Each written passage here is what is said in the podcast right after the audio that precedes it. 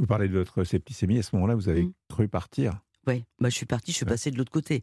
C'est ça aussi qui. C'est rare qu'on vienne. Ben voilà, d'ailleurs, on, se pose la question parce qu'on mm. n'a pas vraiment envie de revenir.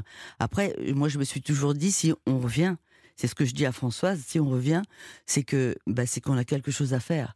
On a quelque chose à donner aux autres ou à, apprendre encore ou à protéger les gens. Donc, euh, c'est ce que j'essaie de faire à travers ma vie et mes chansons.